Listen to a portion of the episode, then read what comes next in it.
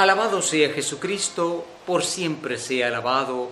Hermanos, en la iglesia de Cristo, sigamos al Señor, sigamos su llamado y recibamos también a sus enviados.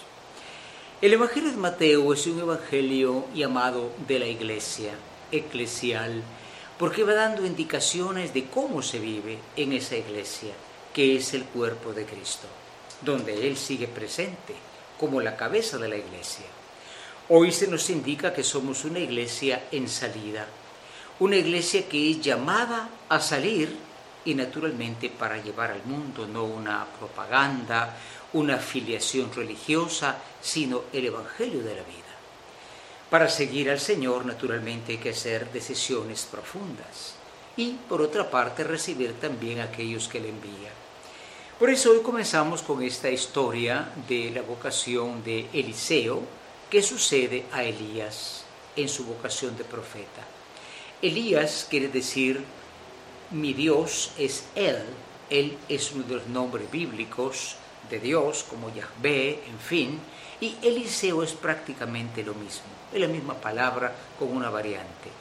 ¿Qué sucede? Bueno, pues que mm, Eliseo sucede a Elías y lo sucede en un carisma. Sigue lo que dice Elías claro, con nueva voz del Señor. En la iglesia no cambiamos de grupos religiosos, somos fieles a la tradición, aquellos en lo que creyeron nuestros padres y que enseña la iglesia en estos 21 siglos, en la fe católica. Por eso el Salmo 88 dice, proclamaré la misericordia del Señor, porque así como el Señor ayudó a Elías, ahora va a ayudar a Eliseo. Como digo, la iglesia tiene aquí ya una figura la figura de alguien que escucha la voz del Señor a seguir un llamado a llevar el Evangelio al mundo. ¿Cómo se lleva ese Evangelio? Pues lo dice el apóstol San Pablo, ¿no? A través de la vida cristiana. Dice Pablo en la carta a los romanos, sigamos una vida nueva, una vida de santidad. La santidad de la vocación que todos tenemos. Algunos son llamados a un ministerio, a un oficio, pero el llamado a la santidad, eso todo lo tenemos desde el bautismo. Y es a través de esa vida nueva como nosotros vamos a llevar el Evangelio al mundo, como vamos a llevar la presencia de Cristo al mundo. Jesús pide, sin embargo, radicalidad. Eliseo, para poder suceder a Elías, dejó todo. Hoy dice Jesús que hay que dejar al padre y a la madre. Son afectos fuertes. ¿Cómo lo puede pedir el Señor? Es que hay un mandamiento, el primero, que dice amar a Dios sobre todas las cosas.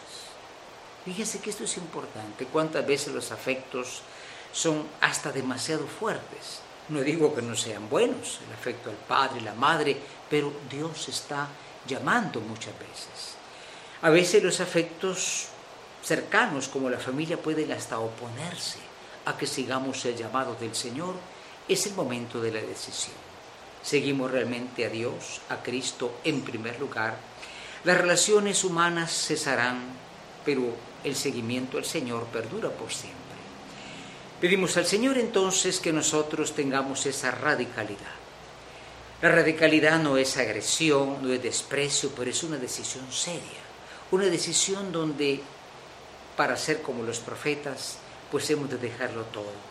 Y hemos de tener a Cristo en primer lugar en mi corazón y en tu corazón para poder llevarlo con certeza, con claridad a nuestros hermanos.